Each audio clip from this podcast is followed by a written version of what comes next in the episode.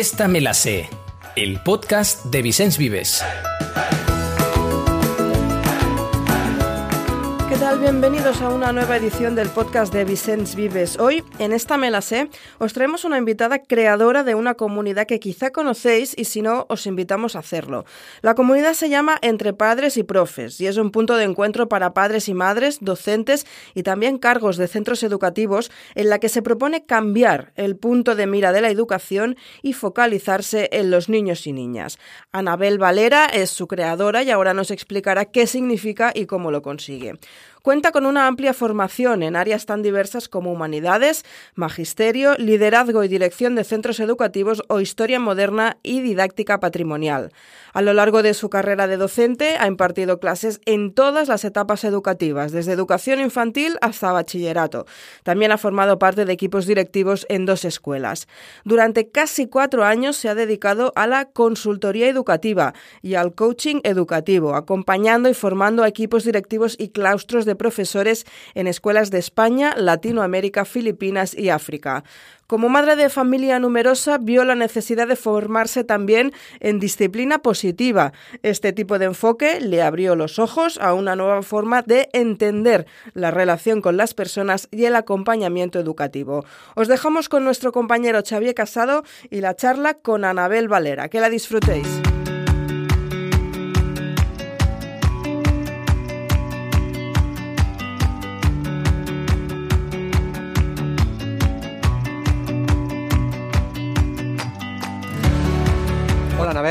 Muchísimas gracias por estar hoy con nosotros. Muchas gracias a vosotros, la verdad es que es un orgullo y un placer compartir este ratito de conversación. Muy bien, Anabel, mira, mira, nos gustaría empezar la entrevista preguntándote sobre cómo surgió, eres muy activa a nivel digital y nos gustaría saber cómo surgió la idea de crear un blog entre padres y profes.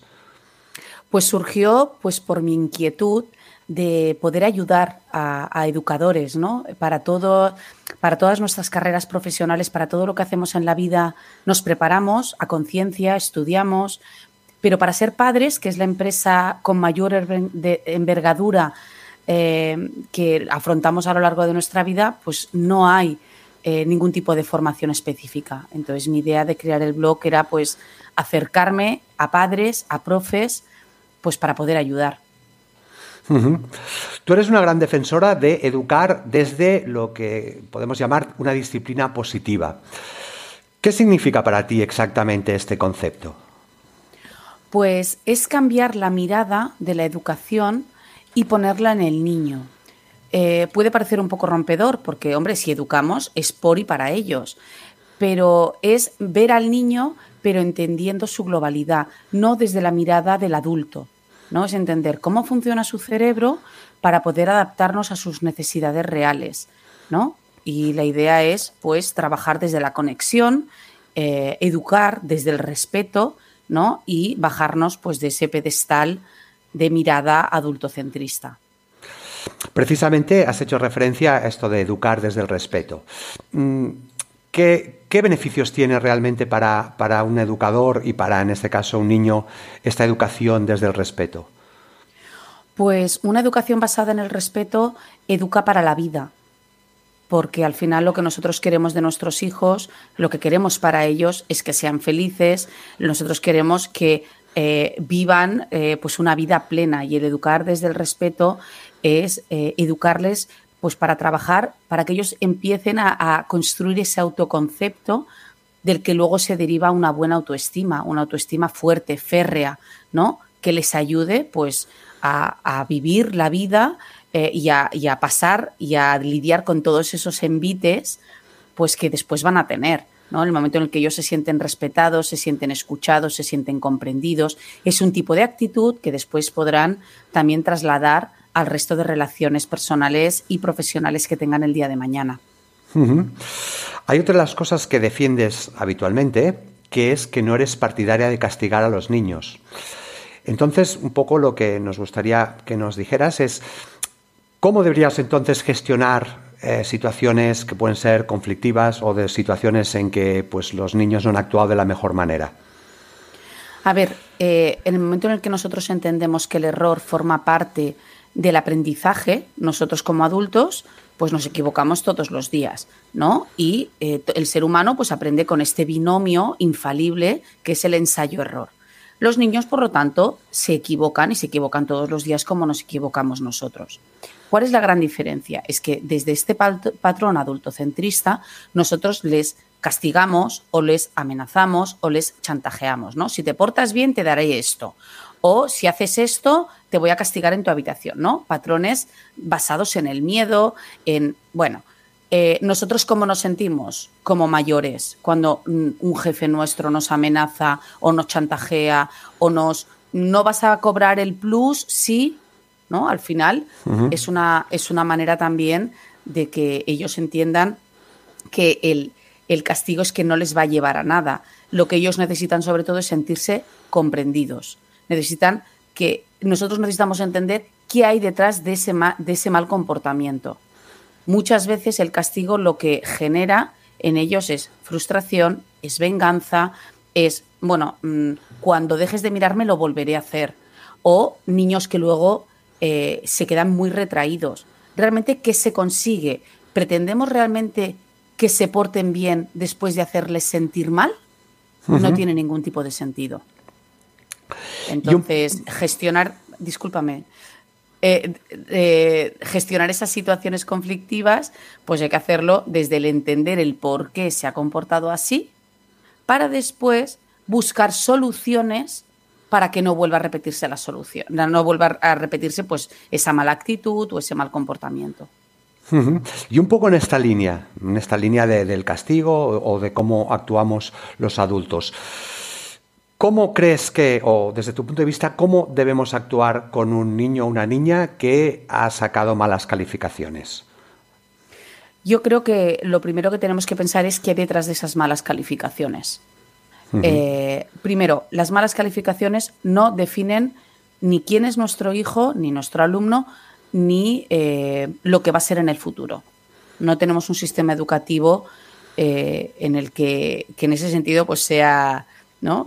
O sea, hay muchas cosas de inteligencia emocional. O sea, los grandes estudiantes no siempre han sido los grandes exitosos en la vida, ¿no? De hecho, Daniel Goleman hablaba de la inteligencia emocional y que al final los más exitosos en la vida son los que, los que tienen mayor manejo de sus emociones.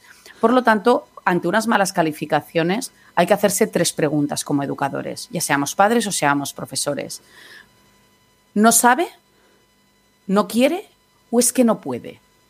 Porque si el niño no sabe, pues a lo mejor hay que enseñarle. Si no puede, a lo mejor es porque tiene una disfunción ejecutiva o está pasando un momento de dificultad o tiene un diagnóstico, ¿no? Tiene un trastorno del neurodesarrollo. Bueno, pues entonces ahí habrá que ponerle esas muletas, esas adaptaciones, esos, esos refuerzos que realmente ese niño esa niña, ese alumno necesita pues para poder. Y si no quiere, que muchas veces suele ser pues, lo más habitual en adolescentes, es ¿qué, ¿qué es lo que hace que él no quiera? ¿Le genera impotencia ver que no sabe o que no puede o se siente incapaz? ¿Qué miedo hay detrás de ese no quiere? ¿no? Y desde el no juicio abordar la situación. No solo desde el resultado, sino qué es lo que ha causado esas malas calificaciones. Poco en esta línea, por eso tú también consideras que, la manera que, se está calificando a los estudiantes, de alguna manera ya has, apuntado algo al respecto, no es la más adecuada. ¿Cómo podríamos evaluar de una manera más correcta, más justa a, los alumnos, a los estudiantes? Bueno, yo creo que para responder esta pregunta primero habría que definir muy bien qué entendemos por evaluación y por calificación. La evaluación en sí es eh, un acompañamiento estrecho del alumno de un proceso de aprendizaje. En cambio, la calificación, tal y como se está enfocando hoy en día, es un número, un número que encasilla. Entonces, si nosotros, la calificación estaría integrada dentro de lo que es la evaluación. Nosotros, nosotros como docentes, tenemos que hacer ese acompañamiento estrecho del proceso de aprendizaje, no de esas notas que ha sacado en los exámenes de final de tema, sino cómo ha sido eh, su desempeño a lo largo de todas las clases, si ha participado, si ha estado activo, si ha preguntado, si ha tomado apuntes. Y luego también teniendo pues una visión muy integral del alumno, no solo en cuanto a, desarrollo académico o, o intelectual, sino a nivel emocional, a nivel social, a nivel afectivo, cómo se está desarrollando ese chaval. Es decir, la evaluación es un acompañamiento integral de nuestro alumno y de su proceso de aprendizaje. Y subrayo la palabra proceso. La evaluación pone el acento en el camino, ¿no? Y en el camino, como hemos subrayado antes, forma parte el error. Entonces, lo que no podemos hacer es castigar el error, sino utilizarlo como herramienta de aprendizaje. ¿En qué te has equivocado en este examen? A ver, ¿qué preguntas no estaban bien? ¿Qué puedes hacer para aprenderlas? Y no darle la nota y vamos a pasar al siguiente tema. Por tanto, como, como vienes diciendo, lo que es, fundamental es poder acompañar a estos estudiantes y, también un poco con lo que pensamos antes, ¿no? Eh, reforzar esta disciplina eh, positiva. ¿Nos podrías poner algún ejemplo más de cómo potenciar precisamente este acompañamiento, esta disciplina positiva? Pues desde casa yo creo que es fundamental hacer hincapié en las asambleas de familia. Eh, en la que semanalmente pues la familia se reúne, hay una ronda de reconocimientos en la que eh, pues cada uno de los componentes de la familia, padre, madre, hijos, pues agradecen, eh, dicen algo que les ha pasado positivo esa semana, ¿no? Reconocen, hay un reconocimiento en positivo. Después se cogen esos puntos de, que la familia, de los que la familia ha ido tomando nota a lo largo de la semana, en los que realmente hay que hacer una revisión. Oye, pues mm, uno de los padres puede decir, oye, últimamente pues la ropa está tirada o no está puesta en el cesto de la ropa, ¿no? ¿Qué podemos hacer para? Entonces ahí se buscan soluciones. Es una manera muy buena, si llegan unos acuerdos y es una manera muy buena de, acompañar a nuestros hijos en la búsqueda de soluciones y en el entender la familia como un equipo. Eso es trasladable perfectamente al aula.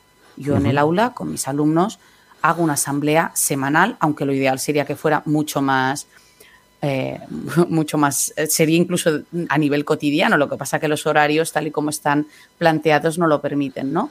Pero una asamblea en la que se se expongan por los problemas que hay en la clase, qué soluciones podemos buscar y a quién vamos a reconocer.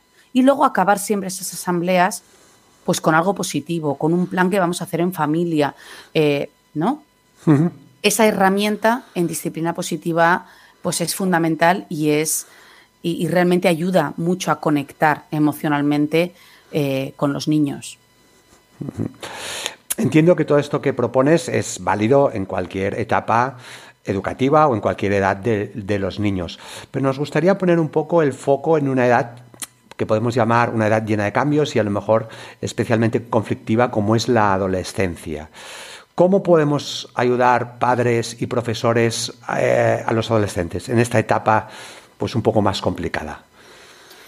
Pues en primer lugar, eh, poniendo eh, la visión en qué es la adolescencia. La adolescencia primero hemos de entenderla nosotros como educadores y dejarnos de juicios, porque nosotros también hemos sido adolescentes.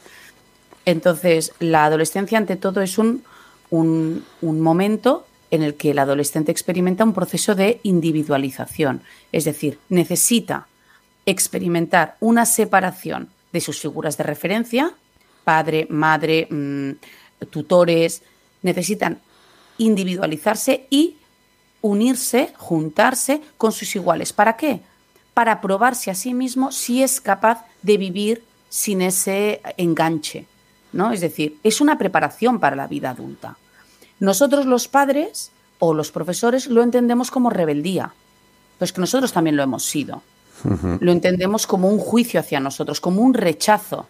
Es que después de todo lo que he hecho yo por mi hijo, ahora me rechaza, ahora me contesta mal es que es un proceso que tienen que pasar para realmente prepararse para la vida adulta. Entonces, lejos de ese juicio, hay que intentar entenderlo y formarnos nosotros también. Ante todo, vuelvo a poner el acento en nosotros, ¿no? Mm, vamos a bajarnos del patrón este adultocentrista y vamos a poner la mirada en ella, en ellos. ¿Qué está pasando en su cerebro? ¿Qué está pasando en su cuerpo? Porque no es fácil ser adolescente tu cuerpo no lo reconoces, no te reconoces a ti mismo, estás en, un, mm, en una ambivalencia y en, un, en, una montaña rusa emocional que no es fácil, ¿no? Eh, con, la que no es fácil convivir. Entonces, nosotros como padres, ¿cómo nos posicionamos? ¿Desde la comprensión y la cercanía o desde el juicio? ¿No? Desde fuera. Un poco, y para ir acabando, mm, haciendo un resumen de, todo lo que nos has ido explicando. Corrígeme si, estoy equivocado, pero entiendo que al final eh, yo creo que la capacidad de empatía tanto de profesores como de padres hacia nuestros hijos o hacia nuestros alumnos, por tanto, sería una de las claves en educación. Es, yo creo que la gran clave. La gran clave es entender, eh, pero ya sea en la educación o ya sea en nuestras relaciones personales, es ponernos en los zapatos del otro. Antes de emitir un juicio, para poder relacionarnos, necesitamos entender qué pasa en la cabeza y en el corazón de esa persona. Pero cuando además hablamos de los más vulnerables y de personas absolutamente dependientes de nosotros, eh, como son los niños y los adolescentes, que además nosotros somos sus personas de referencia, es fundamental conocerles, es fundamental saber qué pasa en su cerebro para poder adaptarnos a esas necesidades. ¿no? Para eso necesitamos muchísima formación, muchísima. Y, y, pues, y, luego también pues mm, quitarnos de culpabilidades, que como padres pues estamos pues estamos llenos, ¿no? Porque queremos hacerlo bien, porque ellos son lo más importante de nuestra vida. Así que fuera culpabilidades, muchísima lectura, eh, muchísimos podcasts como este y, a formarse y a crecer y acompañar a nuestros hijos, que, es de lo que se trata. Pues oye, Anabel, muchísimas gracias por, por, todo lo que nos has contado, que nos parece súper interesante y, tomamos nota de todo ello. Vamos a intentar, de todo, seguir tus consejos. Muchísimas gracias. Muchas gracias a vosotros, Xavier. Un placer.